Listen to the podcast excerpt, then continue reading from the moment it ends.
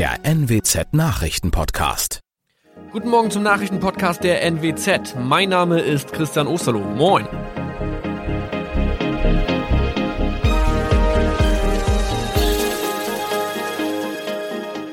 Und das sind unsere regionalen Nachrichten am Morgen. Die Grünen wollen Moorstraße in Oldenburg umbenennen. Viereinhalb Jahre Gefängnis für Falschgoldhandel. Und Landkreis Kloppenburg meldet ersten Omikron-Fall. Der Name Moorstraße könnte laut den Oldenburger Grünen rassistisch aufgefasst werden. Deshalb fordern diese eine Umbenennung.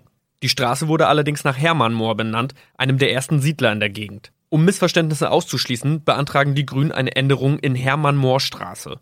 Dann müssten alle Anwohner ihre neue Adresse in ihren Pässen angleichen. Außerdem müssten Polizei, Feuerwehr, Rettungsdienste und Anbieter von Navigationssystemen informiert werden.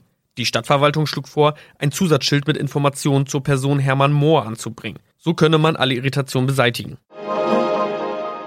Tobias G. musste wegen dem Verkauf von Falschgold am Mittwoch vor das Landgericht Oldenburg. Nachdem der Schortenser bereits im Mai zu einer Freiheitsstrafe von mehr als drei Jahren in Jever verurteilt wurde, betrieb er seinen Handel auf eBay Kleinanzeigen weiter. Das wog bei der Verhandlung schwer auf. Der 27-Jährige schrieb in die Inseratsüberschrift das Wort plated, was so viel bedeutet wie überzogene und nur vergoldete Ware. Da im weiteren Anzeigentext aber die Rede von einem Reinheitsgrad war und die abgebildeten Goldbarren eine Seriennummer trugen, handelt es sich hierbei um eine Täuschung. Tobias G. wurde zu viereinhalb Jahren Haft verurteilt.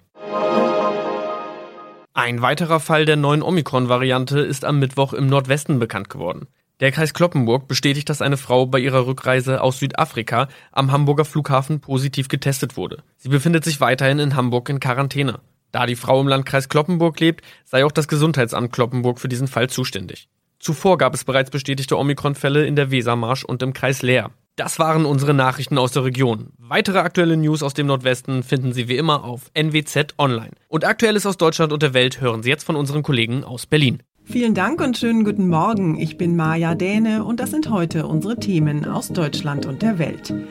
Mehr Freiheiten, Kritik an geplanten Lockerungen für Geimpfte, Lehren aus der Pandemie, digitaler Ärztetag berät über die Corona-Krise und Festnahme in Berlin, mutmaßlicher Verfasser von rechtsextremen Drohschreiben festgenommen.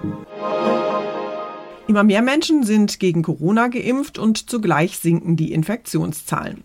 Für ganz Deutschland soll deshalb jetzt noch diese Woche geregelt werden, welche Corona-Einschränkungen für vollständig geimpfte, negativ getestete und Genesene aufgehoben werden können.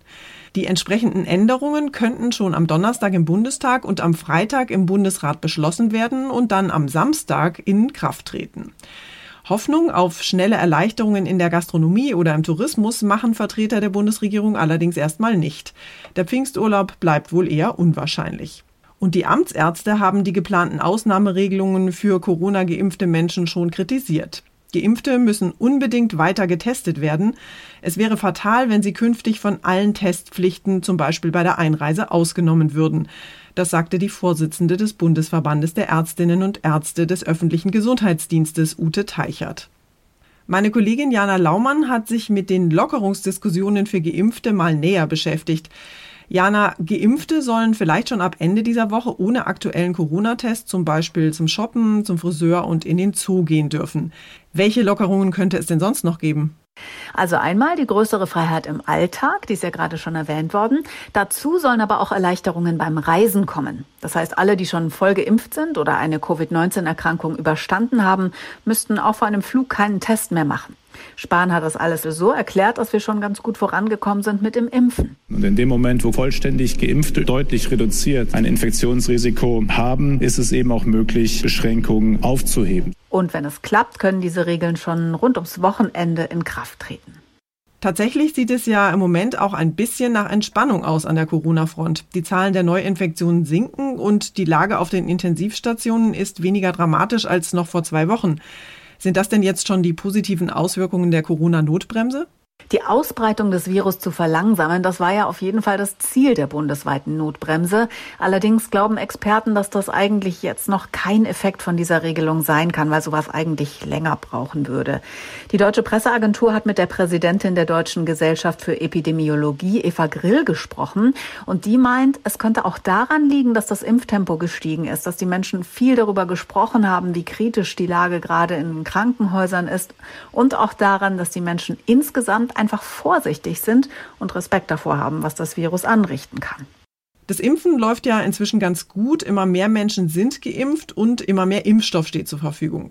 Allerdings gibt es ja inzwischen auch immer mal wieder Berichte über Impfstoff, der einfach weggeschüttet wird, weil er nicht verimpft werden kann. Das ist ja eine ziemliche Katastrophe. Gibt es denn da irgendwelche Ideen, wie das künftig verhindert werden kann? Der Klinikkonzern Asklepios schlägt da eine digitale Warteliste vor, denn allein in Hamburg sind nach Medienberichten seit Jahresbeginn Zehntausende Impfdosen im Müll gelandet. Klinikchef Kai Hankeln sagt, dass das in Potsdam zum Beispiel schon ganz gut gelaufen ist mit so einer digitalen Liste und dass dort schon tausende Dosen Impfstoff erfolgreich vermittelt worden sind. Bei den Diskussionen rund ums Thema Impfung ist von einer Gruppe ja bisher gar keine Rede gewesen, nämlich von den Kindern und den Jugendlichen. Bislang können Jugendliche ab 16 Jahren mit dem Impfstoff von BioNTech Pfizer geimpft werden. Für Kinder gibt es allerdings noch gar keinen zugelassenen Impfstoff.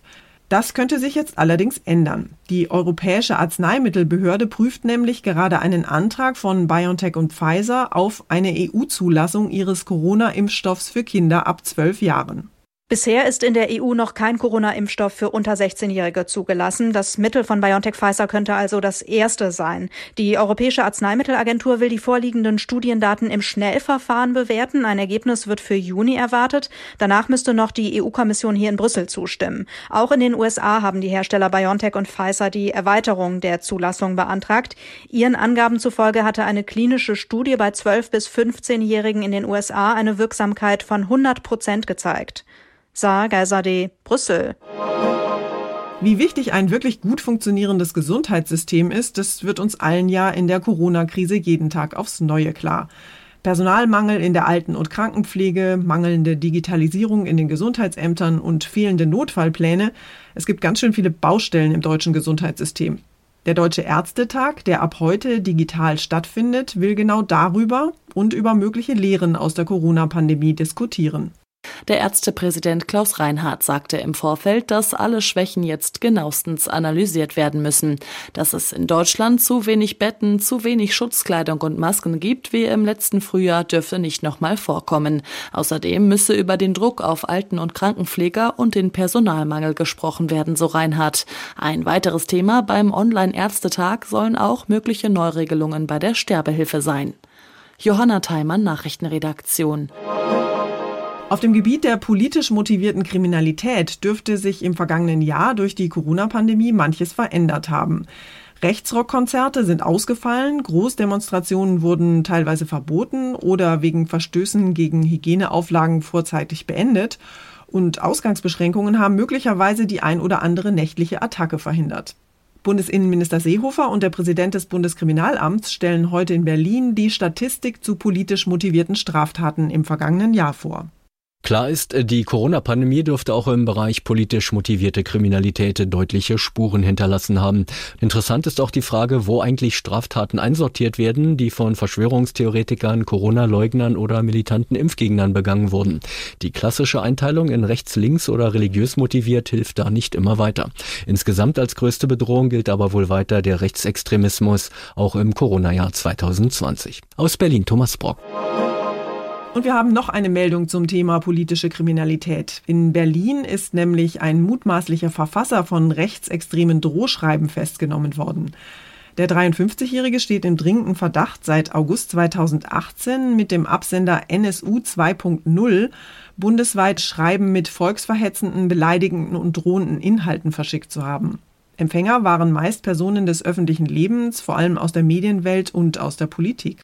Erst eine Frankfurter Anwältin, dann eine Berliner Kabarettistin, schließlich sogar Bundestagspolitiker.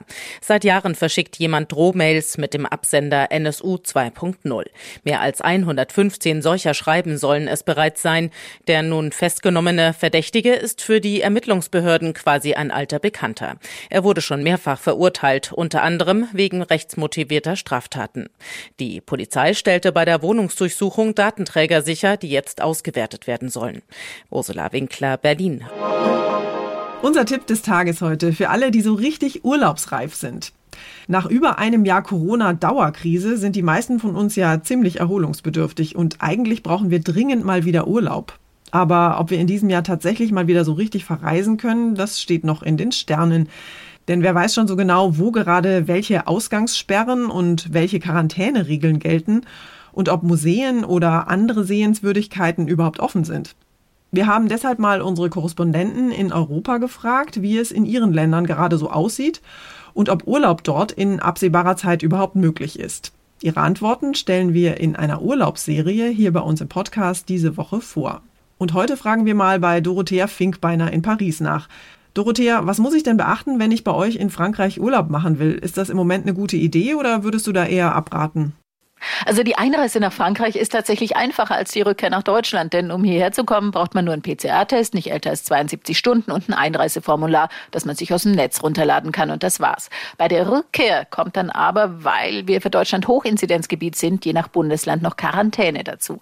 Abgesehen davon wir sind hier noch kein normales Urlaubsland. Man kann zwar inzwischen hinreisen, wo man will, aber bis zum 19. Mai ist hier noch alles Mögliche von Restaurants bis Sehenswürdigkeiten zu und es gibt auch noch nächtliche Ausgangsbeschränkungen ab 19 Uhr.